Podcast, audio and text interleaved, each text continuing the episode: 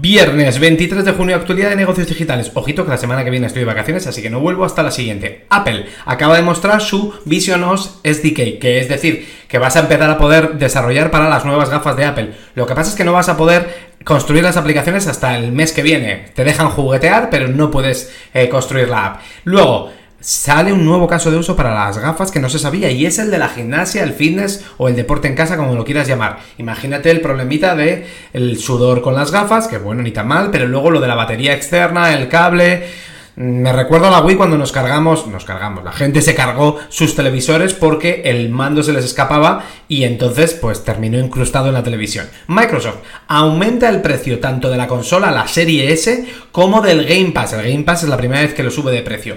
Y la serie X parece que no va a subir de precio, al menos en Estados Unidos. O sea que si, en tu, si te la quieres comprar, mira a ver si no ha subido de precio la S y aprovecha Amazon le están demandando por dark patterns, que son patrones mm, no muy transparentes que intentan engañar al usuario.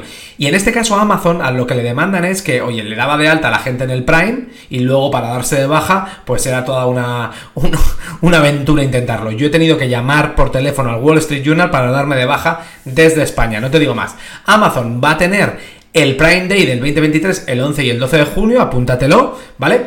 Y parece que va a hacer una oferta por eh, la cadena de frescos Ocado de eh, Reino Unido. Recuerda que compró Whole Foods ya en Estados Unidos y fue la revolución. Vamos a ver eh, si pasa esto en, en, UK y si el regulador le deja por la parte de anticompetencia que no son, digamos que no están igualmente proactivos los reguladores para dejar este tipo de acciones como lo fue cuando, cuando compró Whole Foods allá por el 2016-2018.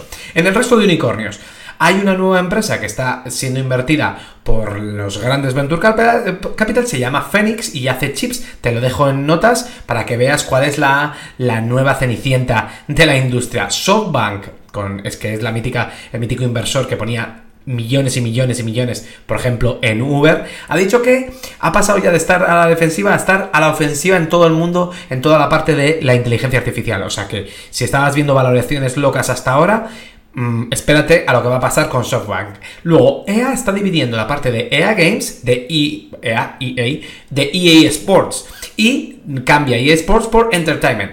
Ojito que, pueden, que puede ser esto que vaya más allá de los juegos, porque como es de sports a entertainment, pues a lo mejor es que dentro de los deportes, pues se mete, eh, veremos en qué se mete pero más allá de lo que es videojuegos. Y luego, la gente de Twitter, eh, gente que todavía está y que se ha ido, está denunciando a la compañía porque les permitieron el 50% del bonus del 2022 y los, vamos, que no lo han visto ni tú ni ellos. Dropbox está sacando nueva funcionalidad de inteligencia artificial para ayudarte a encontrar tus documentos. Lo típico que te tiras, 10 minutos, ¿dónde estaba el documento este que necesitaba del PowerPoint de no sé qué? Pues a ver si funciona, por favor. Y luego el Departamento de Justicia de los Estados Unidos anuncia una nueva unidad especializada en crímenes y problemas de ciberseguridad dentro de la seguridad dentro de su división de National Security. Disfruta, desconecta y descansa este fin de semana y si tienes vacaciones como yo. Hasta dentro de 10 días.